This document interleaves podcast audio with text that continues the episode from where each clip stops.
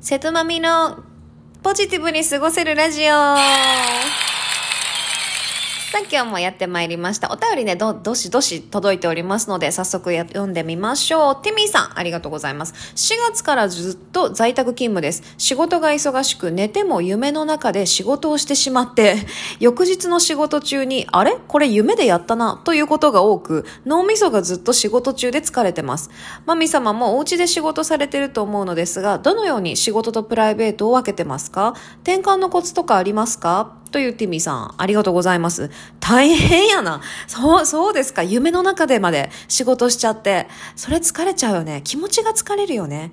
ああ、それはしんどいと思う。でもまあ4月からね、ずっとお忙しくされてるみたいでお疲れ様です。せやね、私は、それこそね、あの、ずっと私もオンとオフバチンと分けるタイプだったんですよ。もう仕事は仕事、もうバチン。で、もうプライベートはプライベートで、もう仕事の電話とかももう受けないとか見ない。もう、休みは休みで、もう飲み散らかしたり遊び散らかすみたいにしてたんですけど、ある時ね、30、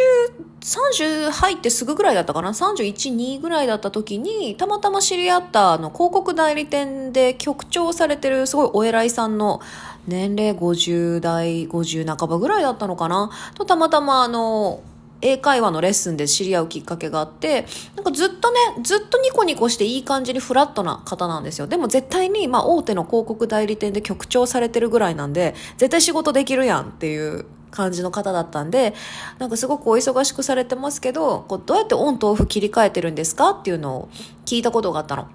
そしたら、なんかオンとオフ、メリハリをつけた方がしんどいよって言われて、えって。そのずっとフラットでいい状態でいるのが一番精神的にあのずっとこうなんていうの健康精神的に健康でいられるよって言われてもう目から鱗がさボロボロボロボロボロってもう落ち落ちすぎてもうツルツルになるぐらい。あそうなの？と思って。今までなんかこうがむしゃらになんだろうね。もう仕事は仕事。もうオンとオフ。メリハリバッチリみたいなのがなんだろういけてる成功って思ってたんだけど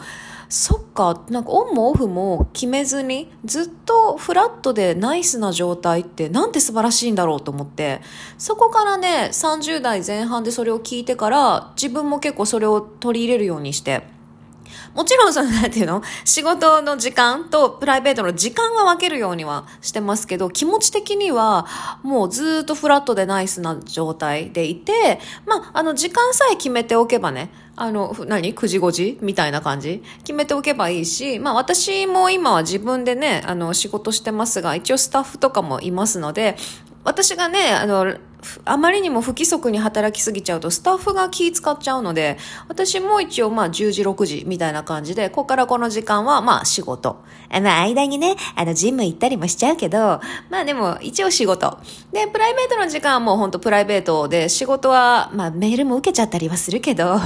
けどまあなんだろうな。本当に SNS 見るぐらいの感覚で仕事のメール見てるから、すいません。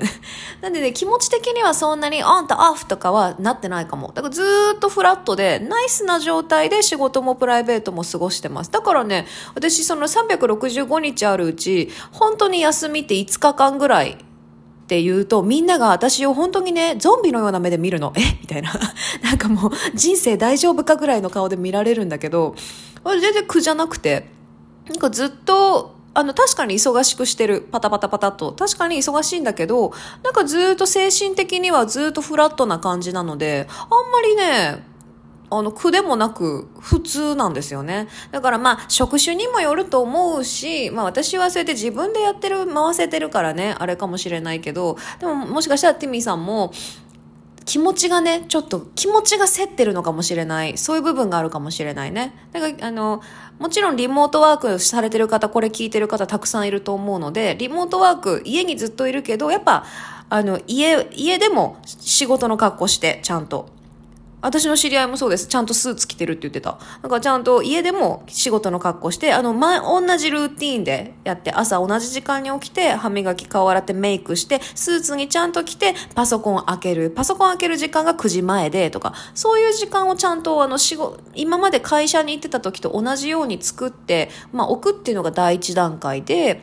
まあ、時間がある程度刻めるようになったら、あとは気持ちの面でずっとフラットでナイスな状態に、仕事でも、なんかオフでも、なんかずっといい感じの状態に入れるっていうのがなんか心身ともに健康になれるのかなと思っていて、私今のところすごくそれが自分にも合ってていいので、ぜひティミーさんもあんまりね、こう気持ちがせらないように、多分気持ちが追いやられてるから夢にまで出てくんだよね。わかるよ、その気持ち。でもまああの、ぜひ、あの、まずは時間を区切るようにして、で、